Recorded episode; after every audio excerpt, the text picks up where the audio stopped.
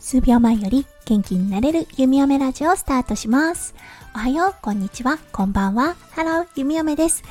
このラジオはオーストラリア在住18年の弓嫁が日々のハッピーや発見を声に乗せてお届け、ふわっとトークラジオです。今日は2022年2月の3日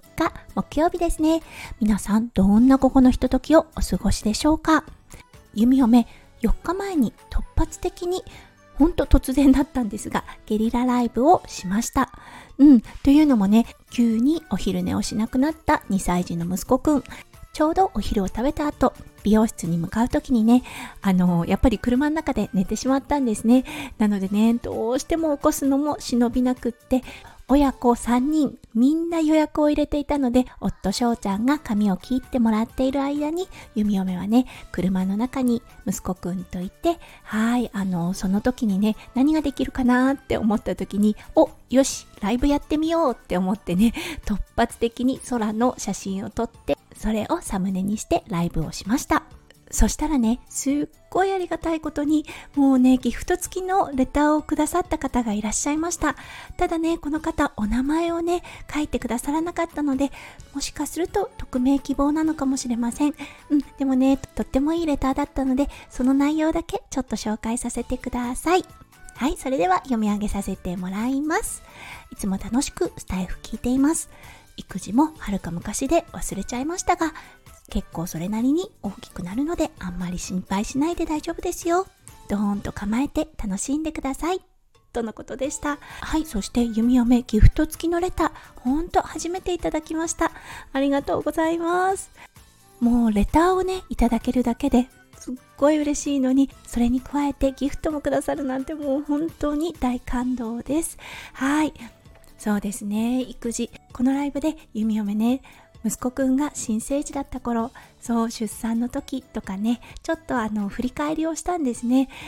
そして育児がねちょっと大変だった時のことをポロッとこぼしてしまいましたうんなのでねちょっと心配させちゃったかもしれません、うん、でもおかげさまで息子くんもねすくすくすくすくと育ってくれて今は2歳と4ヶ月になっています。本当にねもう皆さんのね陰ながらの支えがあってこそ今日までねここまで来れたなっていう気持ちがあります。うん育児はね絶対一人ではできないなって思ったんです。あの息子くんがね生まれた時そしてなぜか知らないけど弓嫁外部を遮断してた時があったんですよね。それは夫翔ちゃんに対してもそうです。うん。とにかく何でも一人でやってしまおうって思ってしまってた時期があったんですね。今考えるとねなんであんなハリネズミみたいにねそうトゲトゲトゲトゲしてたのかわからないような状態なんですがきっとねホルモンのなせる技そしてこの子を育てなきゃっていう責任がね急に背中にドーンって乗ってきたからだったのかもしれませんね。そこからね先輩ママさんたちがたくさんあったかいね言葉がけをしてくれて一人じゃないのよ頑張りすぎないの大丈夫だから。そう悲しかったら悲しいって言っていい泣いていい怒っていいのよっていっ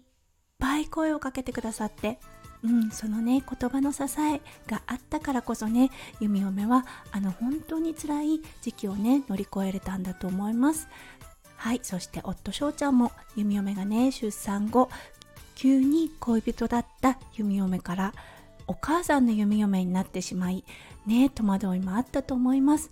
うん、そしてねどんどんどんどん変わっていく私をそばで見つめていていろんな思いがねきっと心の中でよぎったんだと思います。でもね辛抱強くそばにいてくれて支えてくれて、うん、そしてちょっと難しい時期っていうのを2人で乗り越えれたこと本当にもうもう本当に心からの感謝です。はい。ということで、今日はありがたいことにギフト付きレターを数日前にいただいておりました。ちょっとこの配信をするまでに時間がかかってしまったんですが、お礼の配信をさせていただきたくって、今日この配信をさせてもらいました。